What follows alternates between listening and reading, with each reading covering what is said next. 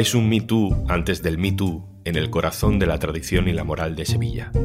Un psiquiatra de la alta sociedad simpático para todos, denunciado primero por una mujer y luego por más de 30.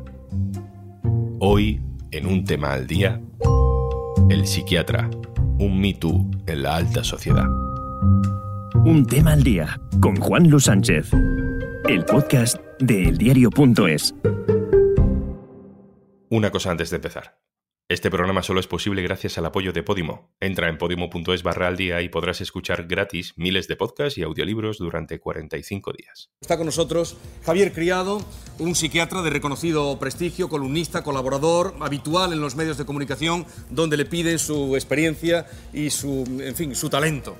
Eh, gracias por venir. Pero espero que sea talento.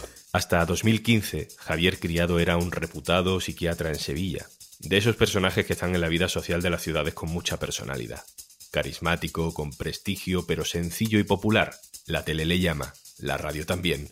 Tiene una columna semanal en el periódico. Nosotros vemos todos los días en consulta personas que dejan de comer, que dejan de tener ganas de cualquier cosa de disfrute. Es una muerte en vida porque se aísla y desprecia todo lo que sea disfrute. Con esa fama puede cobrar mucho dinero y trabajar para la alta sociedad con la que luego se relaciona. Y la guinda, un papel protagonista en la vida cofrade de la ciudad. Javier Criado tiene juicio esta semana. Una mujer ha conseguido sentarle en el banquillo de los acusados, pero no es la única que denunció. Nos cuenta esta historia desde Sevilla mi compañera productora de este podcast, Carmen Ibáñez. La celebración de la Semana Santa de Sevilla es única en el mundo. La ciudad vive todo el año volcada en torno a esta exhibición barroca que permanece prácticamente invariable desde hace siglos. Las hermandades vertebran, diseñan y dirigen este acontecimiento y son un verdadero poder fáctico en la sociedad sevillana. Ostentar el cargo más alto de una hermandad, es decir, ser hermano mayor, equivale a tener poder, voz y mucha presencia en la vida social de la ciudad. En la Hermandad de Pasión, una de las más decimonónicas de Sevilla, en el año 2015 se vivió un escándalo sin precedentes. El entonces hermano mayor, el reputado psiquiatra Francisco Javier Criado, presentó su renuncia después de más de 20 años en el cargo. Lo hizo presionado por las acusaciones de abuso y agresión sexual de varias mujeres, pacientes todas ellas de su consulta, y pertenecientes todas ellas a ese círculo social en el que él se había movido durante las últimas décadas, mujeres aristócratas, esposas de políticos y de empresarios. Francisco Javier Criado se sienta esta semana en el banquillo de los acusados para ser juzgado por un delito de trato vejatorio y contra la integridad moral. Es la acusación menos grave de todas las que se presentaron contra él. Es la única que no había prescrito. El origen de este juicio está en una publicación en el perfil de Facebook de Matilde Solís, una aristócrata discreta y conocida por ser la ex esposa del que hoy es duque de Alba. En un gesto inédito, en junio de 2015, Solís publicó un escrito en su red social dirigido a las pacientes de Francisco Javier Criado. En esta carta manifestaba que el psiquiatra abusó de ella como paciente desde muy joven y llegaba a relacionar estos abusos con su intento de suicidio. Yo hice un grupo de WhatsApp en Sevilla, que esto es un pueblo, empezaron a hablar unas con otras y llegó a oídos de Matilde. La que habla es Concha Ruiz, una de las víctimas del psiquiatra y presidenta de la Asociación de Víctimas de Abusos Veritas. El primer mensaje de la primera víctima en Facebook fue en marzo, creo, y Matilde apareció en junio. Claro, lo de Matilde fue ya el efecto bomba atómica, ¿no? Porque se propagó de una forma. Ya llega a gente que no son pequeños círculos sociales, sino que ya es la ciudad entera y, y traspasa. Y como ha ocurrido con otros casos similares, en pocos días se produjo una cascada de denuncias de otras víctimas. Mujeres que no se conocían entre sí y cuyos relatos de los hechos, sin embargo, guardaban grandes similitudes. Mujeres que alzaban su voz y denunciaban públicamente en los medios de comunicación, como lo hizo Carmen Victorino en esta entrevista en Hora 25 de la cadena SER del año 2017. Yo fui con 27 años, me encontraba mal y, y, entonces pues desde la primera sesión yo le expliqué mi problema, él no le echó mucha cuenta, no le prestaba atención, hablaba de sus cosas, de su de su vida. Al principio fueron seis denuncias.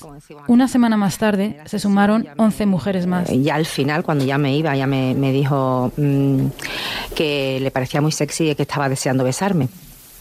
Y yo pues mm, eh, me puse nerviosa y me fui pero yo pensaba que eso era normal. Mm, y entonces volví a, la, a las sesiones. Y entonces mm, Javier Criado ha, ha, abusado de mí sexualmente en todas las sesiones, desde la segunda sesión. He estado seis meses con él. Y así fueron saliendo a la luz otros testimonios que habían estado años y años silenciados por la vergüenza, el miedo al rechazo o la incomprensión, según definían ellas mismas en su escrito de denuncia. Al final afloraron más de 30 mujeres, pacientes de su consulta. Primero, acudieron al Colegio de Médicos de Sevilla, donde contaron sus experiencias, presentaron una denuncia y pidieron la inhabilitación del psiquiatra. Pero el Colegio de Médicos se limitó a trasladar un escrito a la Fiscalía. Su actuación se quedó ahí. No hubo expediente disciplinario ni ninguna medida de precaución. El Colegio Médico dijo que él no se podía pronunciar o no se iba a pronunciar hasta que no se pronunciaran los tribunales.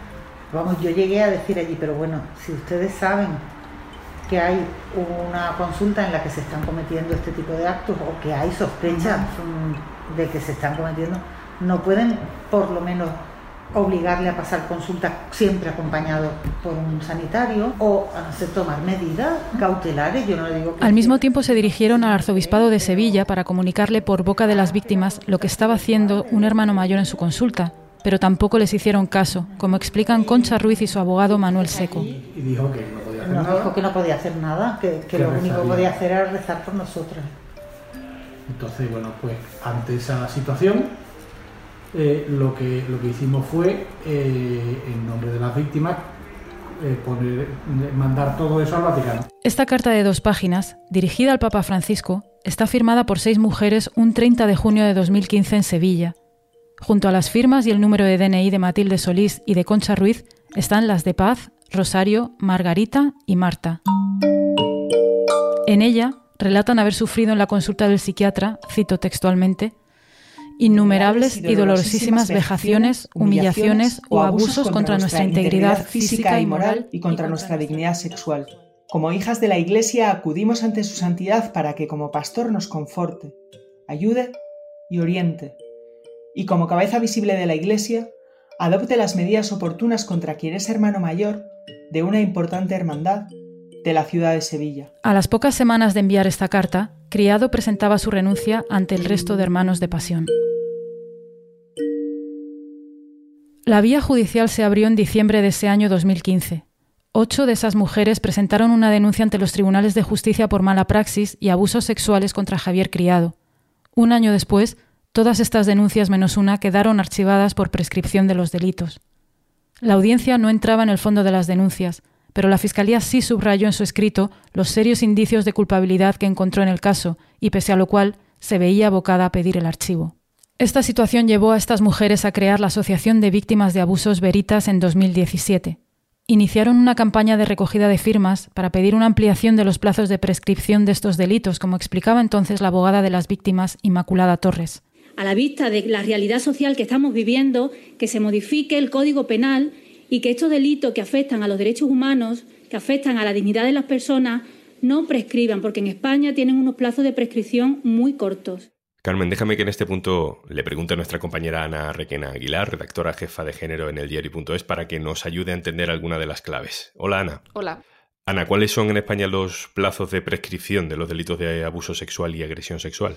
Depende de la pena máxima del delito que se aplique, eh, de la gravedad también del delito, pero bueno, de media entre 5 y 10 años. Sin embargo, estos plazos no siempre casan con las necesidades de esas mujeres que, bueno, en algunos casos se deciden hablar décadas después. Son delitos que cuesta denunciar porque, bueno, primero tienes que ser consciente de que es un delito y esto, aunque parezca mentira, no siempre es tan fácil reconocerlo porque... Eh, los abusos sexuales, el acoso, em, no siempre corresponde con ese prototipo que tenemos en, la cabeza de delito que ves tan evidente, ¿no? muchas veces además se produce por gente conocida, eh, lo que ¿no? te dificulta aún más ¿no? saber exactamente qué está pasando, y luego pues por la culpa, la vergüenza, el miedo a no ser creídas, a no tener una atención o un apoyo previo psicológico y legal que te prepare también para denunciar y para saber las posibilidades que tienes, y todo eso hace pues que que al final muchas mujeres o jamás lo cuenten o, denuncien o que lo hagan mucho más tarde. Como pasa en otro tipo de delitos, supongo que la única solución para evitarlos no es aumentar penas o ampliar plazos de prescripción, sino que son necesarias otro tipo de medidas. Ese no puede ser el único debate que tengamos. Si tú aumentas el periodo de prescripción pero no actúas sobre las causas que hacen que las mujeres no denuncien, que es esa culpa, esa vergüenza, esa falta de, asesoramiento previo, em, legal, pero también psicológico. Si no cambiamos y actuamos sobre todo eso, tú puedes cambiar una pena o aumentar el periodo de prescripción que no estamos atajando otro de los problemas principales que hacen que las mujeres no accedan a la justicia. En este tipo de delitos suele haber un patrón en la relación entre la víctima y el victimario. Eh, así lo contaba, por ejemplo, en aquella entrevista Carmen Victorino. Ese es el patrón que tenemos todas las víctimas. Hemos vuelto porque, eh, bueno, en mi caso concretamente yo iba eh, mm, pues muy insegura, muy vulnerable y además era absolutamente incapaz de decir que no, no podía decir que no. Entonces, eh, pues yo ya te digo, todos los meses con la misma historia, eh, me ha propuesto tríos, eh, en fin, ha sido muy lamentable. La verdad, yo me sentía fatal, no sabía cómo salir de, de, esa, de, esa, de, esa, de ese infierno, porque me sentía muy mal cada vez que iba, pero no podía dejar de ir, porque es como, es como si manipulara tu mente, tus emociones, tus sentimientos. Y entiendo que ese tipo de relación también hace que a lo mejor la víctima no sea consciente realmente de lo que le está pasando, tarde mucho en darse cuenta. Sí, eh, de hecho muchas de estas mujeres decían que, les costó eh, ver exactamente qué es lo que estaba pasando y que fue con el tiempo y con el testimonio de otras mujeres, que esto es importante porque lo conocemos en otros casos y también ha sucedido en este, que es que cuando una habla y no y rompe eh, ese espejismo de que ahí no está pasando nada y de que no es una cosa que te esté pasando a ti, es cuando las demás se animan y cuando las demás ven que lo que les está pasando a ellas sí es algo grave. Muchas gracias por estar con nosotros, Ana. A ti. El juicio que se celebra esta semana, por el que Criado se sienta en el banquillo de los acusados después de todos estos años, es en realidad el menos grave de todas las denuncias que se presentaron contra él. La Fiscalía pide dos años de cárcel, su inhabilitación como psiquiatra, la prohibición de acercarse a menos de 300 metros de la denunciante y una indemnización de 6.000 euros.